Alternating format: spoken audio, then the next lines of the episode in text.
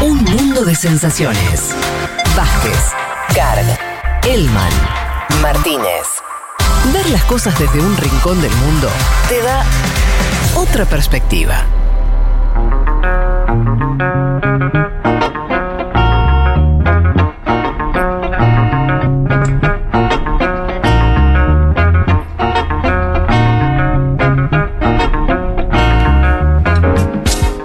Si les parece, nos tomamos un avión y nos vamos lejos, nos vamos a Bielorrusia o Belarus.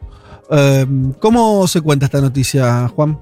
Bueno, si querés empecemos por este aterrizaje de emergencia el domingo. Dale. Eh, un vuelo de Ryanair, un vuelo comercial que iba de Grecia a Lituania cuando, mientras pasaba el espacio aéreo de Bielorrusia, fue obligado a aterrizar Sí. eh, de emergencia por una presunta amenaza de seguridad. Ni bien aterriza el avión, son, son 7-8 horas que se queda el avión ahí eh, en suelo bielorruso, y ahí fueron detenidas dos personas, el periodista opositor Roman Protasevich, de 26 años, y su novia, Sofía, de 23 años.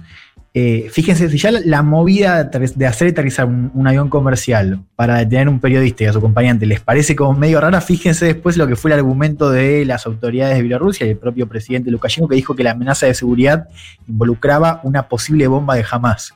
Ah, bueno. Metamos que- todo, metamos todo. Claro, sale, sale a decir, no, lo sale a desmentir, por supuesto. De hecho, las evidencias. eh, Perdón, el, el periodista al que detienen es eh, bielorruso también. Exactamente, Claro. pero se encontraba eh, en, eh, en exilio en Lituania. Por eso él, él no estaba yendo a Bielorrusia. Él- Era un vuelo Claro. de Grecia a Lituania. eh, las autoridades lo sabían esto. Sí. Y cuando el avión vuela por sobre Bielorrusia, ahí es obligado a aterrizar y ahí es donde se produce esta detención. Decía jamás desmiente cualquier tipo de, de- de amenaza y esta posible bomba.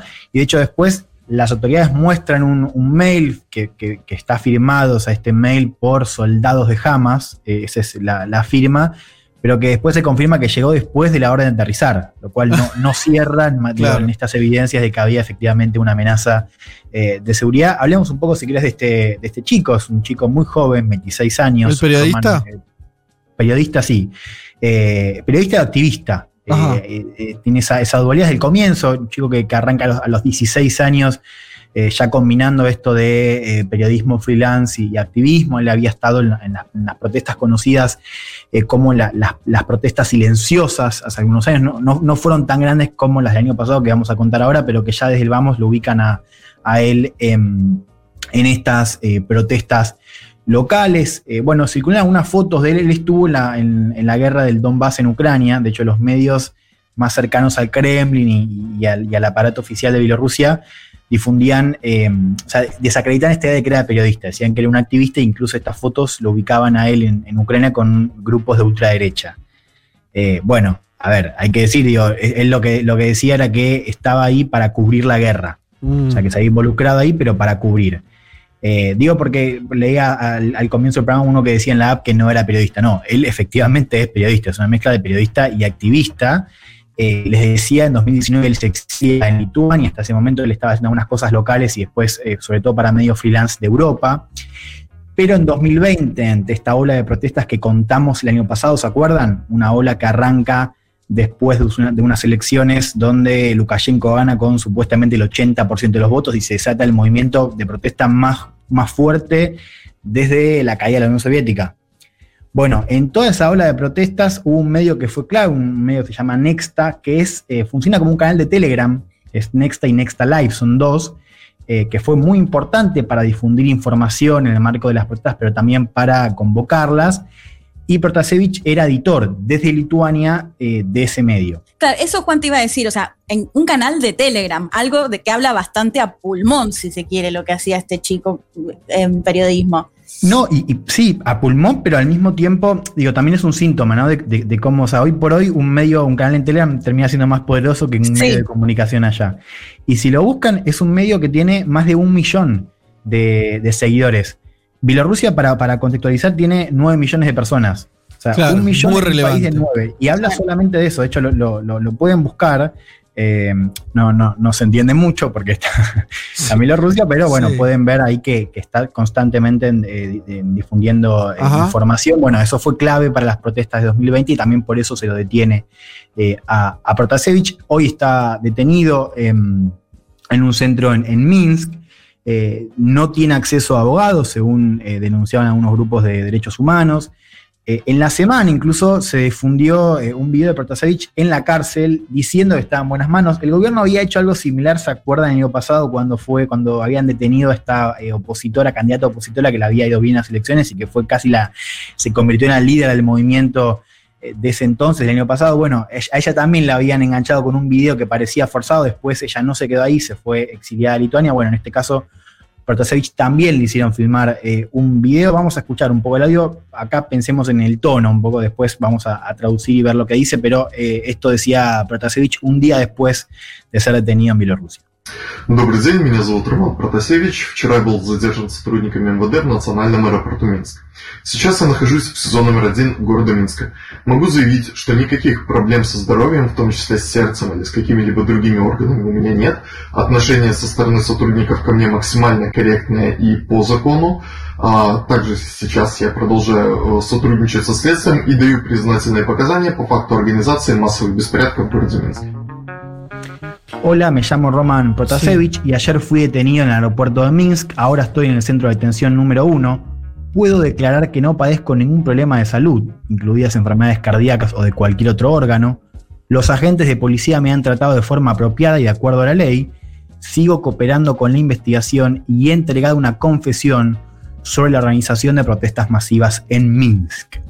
Eh, por supuesto, cuando sale el video, eh, desde los padres hasta otros medios que analizaban un poco el- el- el- cómo estaba él y demás, se decía que, que primero que mostraba algunos signos de, de tortura, sobre todo en, en- en la cara, que lo habían maquillado, y bueno, por supuesto que esto había sido forzado, ¿no? que este mensaje había sido forzado por las Mm. autoridades eh, que lo tenían ahí. A ver, volvamos un poco a las protestas del año pasado para entender también la importancia de lo que estamos viendo ahora. En ese entonces decíamos, incluso me parece que lo hemos planteado acá, que Lukashenko realmente estaba contra las cuerdas, ¿no? que, que- que podía caer o no, pero que realmente estaba, estaba cerca de efectivamente caer en un momento muy grande, muy heterogéneo, también que sorprendía por eso, ¿no? porque no era una solamente una cuestión de las élites quizás más urbanas, sino que había levantado en todo el país. Ajá. Y una de las claves eh, que A pesar de que había ganado, perdón, Juan, Lukashenko gana las Sí. elecciones eh, por un margen importante. Bueno, eso fue lo que, o sea, el- la oposición y un poco lo, lo que desata las protestas es que eh, la elección había sido fraudulenta y que no había manera de explicar cómo Lukashenko había sacado 80% de los votos. Bien. De hecho, un poco lo que decíamos acá era, bueno, lo podías haber hecho de otra manera, ¿no? Como Sí. un poco que también había desatado mucha furia esto de que eh, ese presunto maquillaje sea tan, tan, Tan, tan tan elevoso. abrupto, claro, tan elevoso. Bueno, una de las claves por las que Lukashenko no cae en ese entonces, digo, agosto de 2020, es, eh, digo, una, de- para pensarlo, que es el apoyo de Putin. Sí. ¿no? Ahí, cuando hicimos la columna, hablábamos de lo importante que era para Rusia eh, que no se active una ola fuerte en Bielorrusia, o al menos poder desactivarla lo más rápido posible. Eh, digo, en ese patio trasero de, de Rusia, Bielorrusia es el terreno más cercano y por ahora el que más cerca está de- de- del Kremlin. Incluso cuando esto lo decíamos el año pasado, Lukashenko y Putin, cuando estallan las protestas, se habían alejado en los últimos años, digo, no venían con una buena relación. Lukashenko incluso se había acercado eh, a Occidente. Bueno, con las protestas esto se desactiva, ambos cierran filas.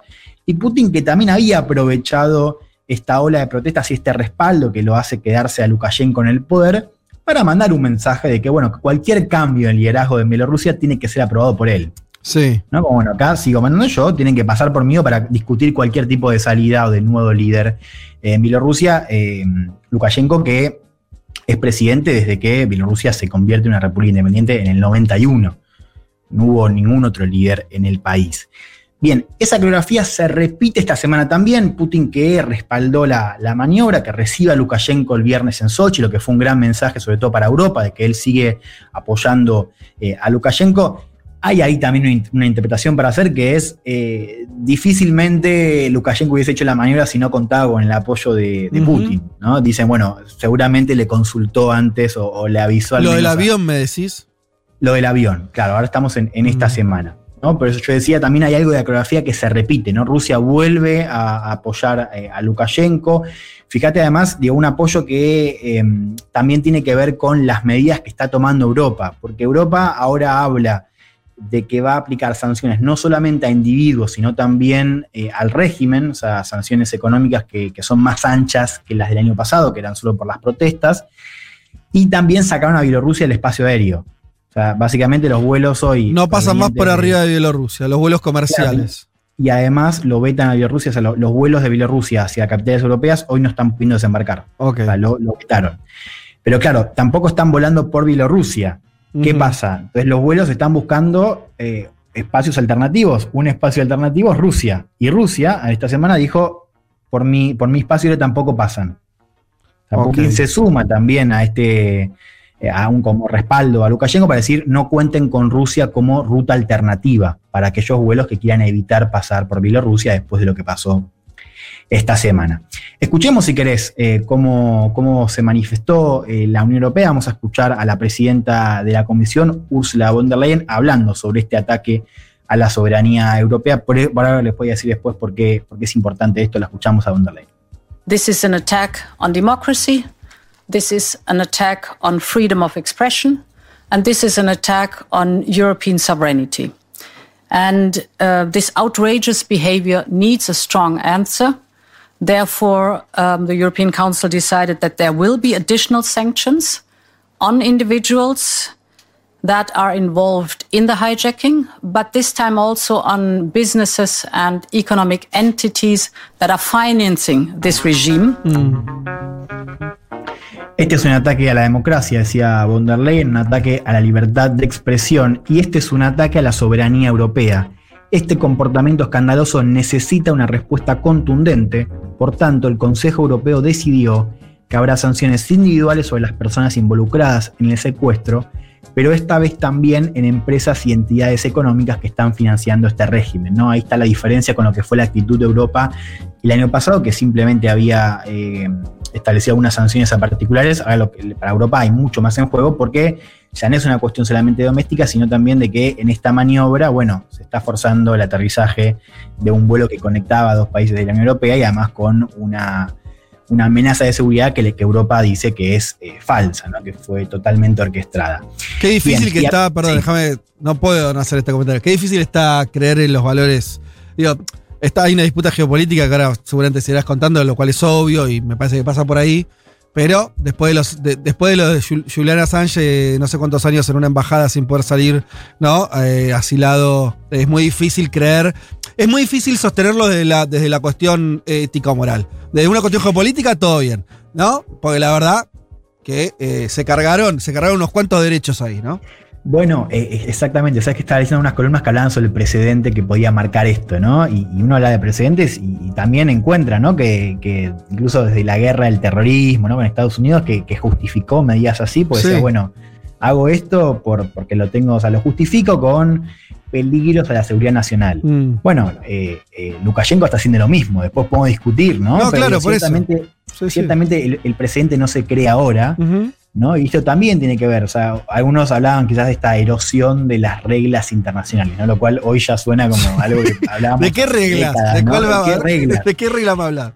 Sí. Pero bueno, claro, digo, también pasa eso, digo, eh, ¿dónde está ese límite, para Mm. decirlo de alguna manera? Y creo que esto lo estamos viendo que cuando leamos cosas de precedentes y demás, hay que también entender que esto viene hace, hace larga data y que también ha sido usado en el caso Sánchez, como decías vos, o en el caso de los movimientos de Estados Unidos para, bueno, proteger su ciudad nacional, como decía, también en- con movimientos fuera de Estados Unidos, ¿no? Como, como es el caso de este que, que involucra digo, un espacio por fuera de eh, Bielorrusia. A ver, nos metemos, si querés, un poquito breve en el campo de las sanciones. Eh, acá hay que entender que, que no es tan fácil para Europa aplicar sanciones al régimen, como decía von der Leyen, ¿no? Eh, digo, sanciones que dañen económicamente al Estado eh, bielorruso, que es un Estado que, si uno lo compara con los otros Balcanes, tiene una estabilidad económica singular, pero que al mismo tiempo es muy dependiente de Rusia también.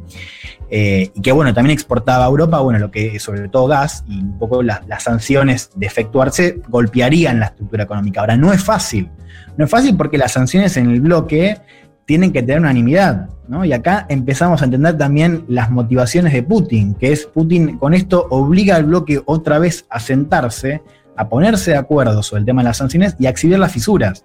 ¿no? Porque ahí volvemos a algo que ya venimos discutiendo con Europa hace tiempo. Vos tenés países como Chipre, como Hungría, que suelen ser muchos más cautos con Rusia y, por tanto con países como Bielorrusia, entonces se oponen quizás a sanciones más extremas y después tenés otros países, como el caso de Lituania, como el caso de Croacia, o sobre todo algunos países más balcánicos que están muy en contra de Rusia, que quieren sanciones mucho más agresivas. Entonces ahí Putin busca esta postal del desacuerdo que generalmente aparece, ¿no? Que es que, que Europa no se puede poner bien de acuerdo. Te hago una pregunta. Putin no está y Rusia con, con temor, digo tomar, digo, con preocupación de que le pase lo mismo que con Ucrania, o sea, donde Ucrania, me refiero a, lo digo mal y rápido, pero bueno, Ucrania, protestas, eh, sector de la población ucraniana que se quería ir para el lado de Europa y abandonar el eje ruso y terminar, terminó en esa cuasi guerra civil y, hoy Ucrania está más alienado, alineado a, a, a Europa. ¿Teme eso mismo, digo, ese mismo proceso? Bueno, eso estuvo muy presente el año pasado. Eh, el año pasado sí, efectivamente se hablaba de este temor, ¿no? De que Bielorrusia, había dos temores, si querés, que tienen que ver con esa ola expansiva. Por un lado, que, que Bielorrusia se acerque, ¿no? Si, si, efectivamente se destronaba uh -huh. a Lukashenko al espacio europeo como hizo Ucrania.